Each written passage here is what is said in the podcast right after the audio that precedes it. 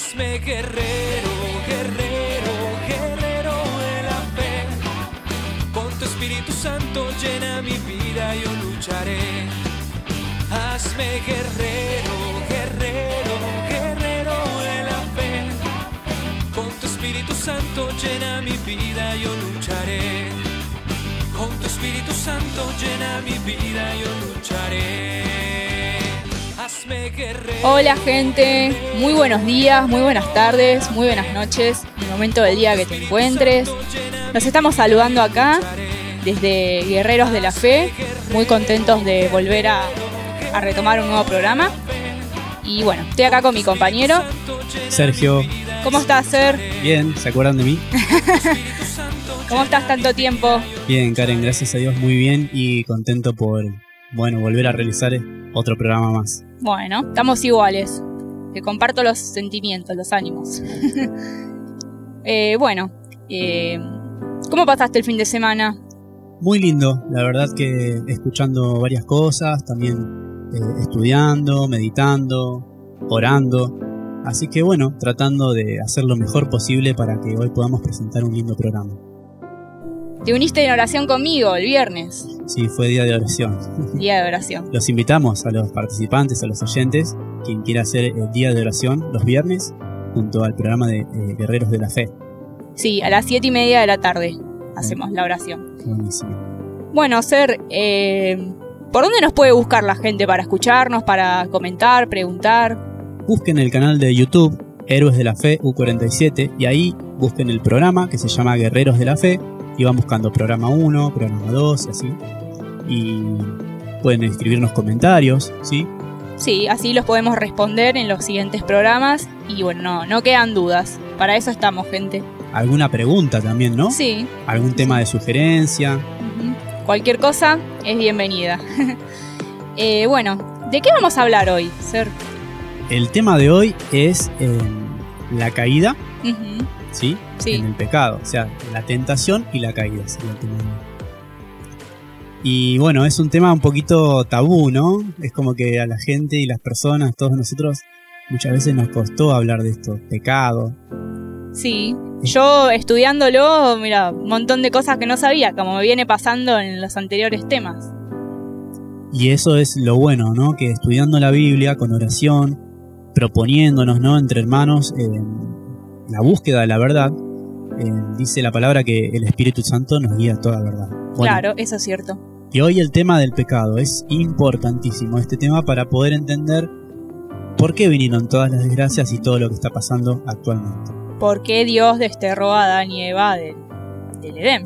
Sí, sí, no nos apresuremos a lo que fue, eh, digamos, de lo que sucedió, pero bueno, básicamente eh, es eso, ¿no? Dios los hizo perfectos, recordando el, programa 2, Sí. hizo perfecto todo, ¿no? La tierra, los animales, el ecosistema, No había mal, no había enfermedad, no había nada, era todo perfecto. todo perfecto. Y después hubo algo que hizo que toda esa perfección y toda esa bendición en el principio cambiara, así, drásticamente fue. ¿No? Y Sí, eso fue sí. a partir de qué?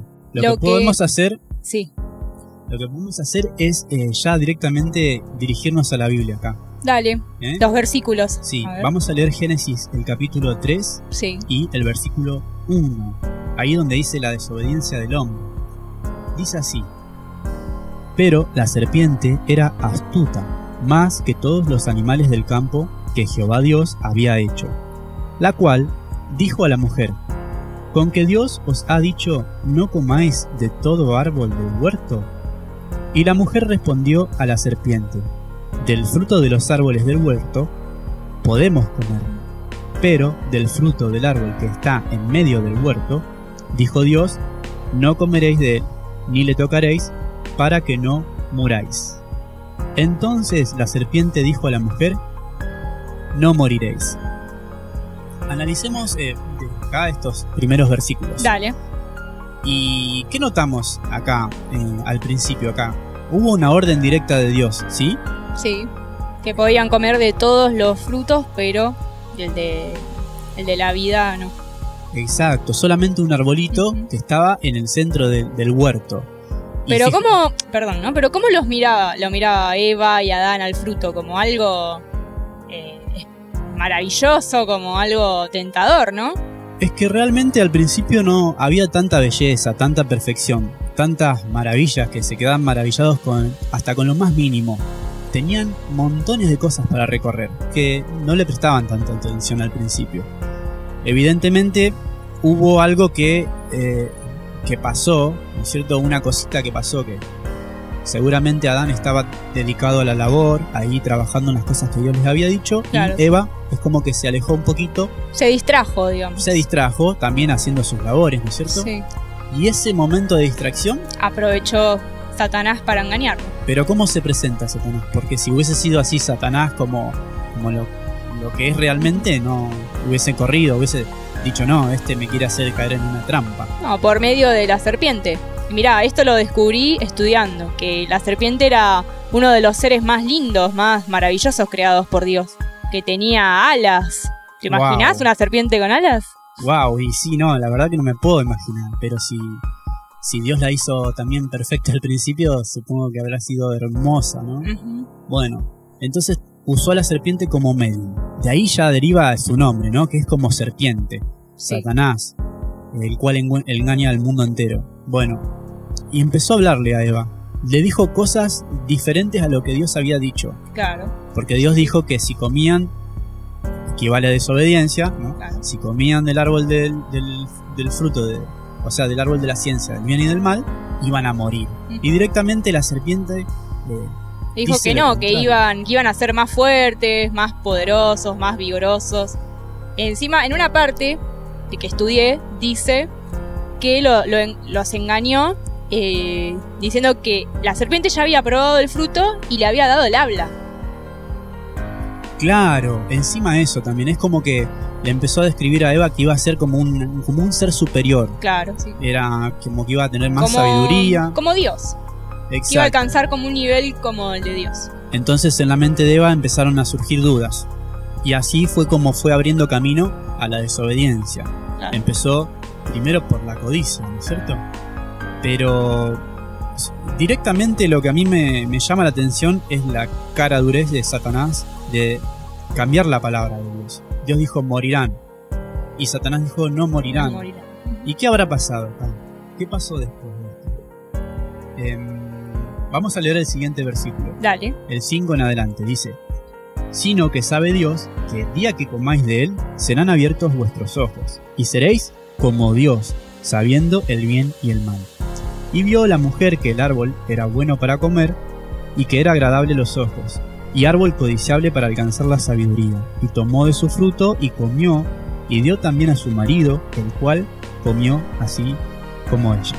Bueno, sobre ese versículo al final, también una de las cosas que descubrí fue que, que Adán pecó, o sea, comió del fruto por amor a Eva. Es verdad. Yo creí que era diferente, que los dos habían eh, comido el fruto al mismo tiempo, y no. Él, ya, él se había dado cuenta que lo que Eva había hecho era desobediencia. Pero como no quería que Eva muriera, y él no, como era su compañera que le pidió a Dios, eh, decidió comer el fruto con ella y morir. Y si tenían que morir, morir los dos juntos. Exacto, hay un versículo en Romanos, que ahora eh, se me viene a la memoria, que dice que Eva fue engañada. Y según el relato, acá en Génesis 3, eh, Adán no fue engañado. Adán Claro. lo hizo conscientemente. Es como que por un momentito prefirió el amor a su mujer que antepuso el amor a su mujer Claro, antes que a Dios. antes que a Dios. Y ahí es donde también eh, pecó. Comieron del árbol y hubo un cambio, algo muy diferente. ¿Qué fue lo, que, lo primero que notaron cuando comieron del fruto? Eh, estaban, se sentían desnudos. Habían perdido el manto sagrado que los cubría. Lo dice en el versículo 7 en adelante. Génesis capítulo 3. Dice, Entonces fueron abiertos los ojos de ambos y conocieron que estaban desnudos. Entonces cosieron hojas de higuera y se hicieron delantales. Y oyeron la voz de Jehová Dios que se paseaba en el huerto al aire del día, y el hombre y su mujer se escondieron de la presencia de Jehová Dios entre los árboles del huerto. Mas Jehová Dios llamó al hombre y le dijo, ¿Dónde estás tú? Y él respondió, oí tu voz en el huerto y tuve miedo, porque estaba desnudo, y me escondí. Y Dios le dijo, ¿quién te enseñó que estabas desnudo? ¿Has comido del árbol que yo te mandé, no comieses? Y el hombre respondió, la mujer que me diste por compañera me dio del árbol y yo comí. Claro, que es como que se echaban la, culpa, eh, Eva le echó la culpa a la serpiente, que la engañó. Y Adán le echó la culpa a Eva. Pero en realidad le están echando la culpa a Dios, ¿o no? Muy bien, indirectamente eh, le estaban diciendo, y si vos me diste esta mujer, eh, entonces habrá sido tu culpa que la hiciste imperfecto. Claro. Por lógica, de, vos sos imperfecto. Entonces sí, cuando no nos hacemos cargos de nuestros errores eh, y le echamos la culpa a otro, básicamente no, no hacemos bien. O sea, acá vemos como em, Adán no se hacía cargo y le echaba la culpa a Dios, diciéndole que su compañera le hizo pecar. Y a su vez en el siguiente versículo dice su compañera que pasó lo mismo, le echó la culpa a la, A la serpiente. a la serpiente. Entonces, no. Pero notemos algo muy importante. Se vieron desnudos. ¿Por qué se vieron desnudos? Eh, ¿Qué pasó? Ellos, recordemos que cuando los hizo Dios, salieron de las manos del Creador, los recubría un manto de perfección, que era un manto de santidad. Lo hablamos en el Sí, capítulo anterior, sí, sí. ¿te acordás? El manto, manto sagrado. Manto sagrado, porque eran seres eh, complejos. Estaban compuestos de carne y de sangre, más el hálito de vida, el Espíritu de Dios que el Señor había soplado sobre la nariz de Adán y de. Cuando pecaron, la palabra de Dios se cumplió en primera instancia, espiritualmente. Murieron espiritualmente. Exacto, entonces Dios tenía razón. Faltaba después, con el tiempo, otra muerte. Dios había dictado la sentencia por si ellos pecaban. No era que automáticamente iban a, a morir también carnalmente, pero ya la sentencia estaba dictada, o sea que era cierto lo que Dios había dicho. Y hasta la actualidad, nosotros vemos que hoy seguimos muriendo. Nuestro destino es vivir una vida y morir, porque ese es nuestro destino. Te hago una pregunta, Ser, con esto que pasó con Adán y Eva. Entonces todos perdimos el lo que sería la, la vida así perfecta, eh, la inmortalidad, por culpa del pecado. Si no, viviríamos un montón de años, ¿no? Sí, en realidad eh, la obediencia fue lo que marcó eh, esa prueba de amor. Dios quería probar nuestra fe. Y era una prueba de amor. Si nosotros no, o sea, si nuestros padres primero se mantenían fieles, ese amor se iba a ver eh, bendecido, se iba a ver eh, recompensado con años y años eternos de felicidad. Porque recordemos que no solamente estaba el árbol del fruto del bien y del mal en el centro del Edén. Había otro árbol muy lindo que se llamaba el árbol de la vida.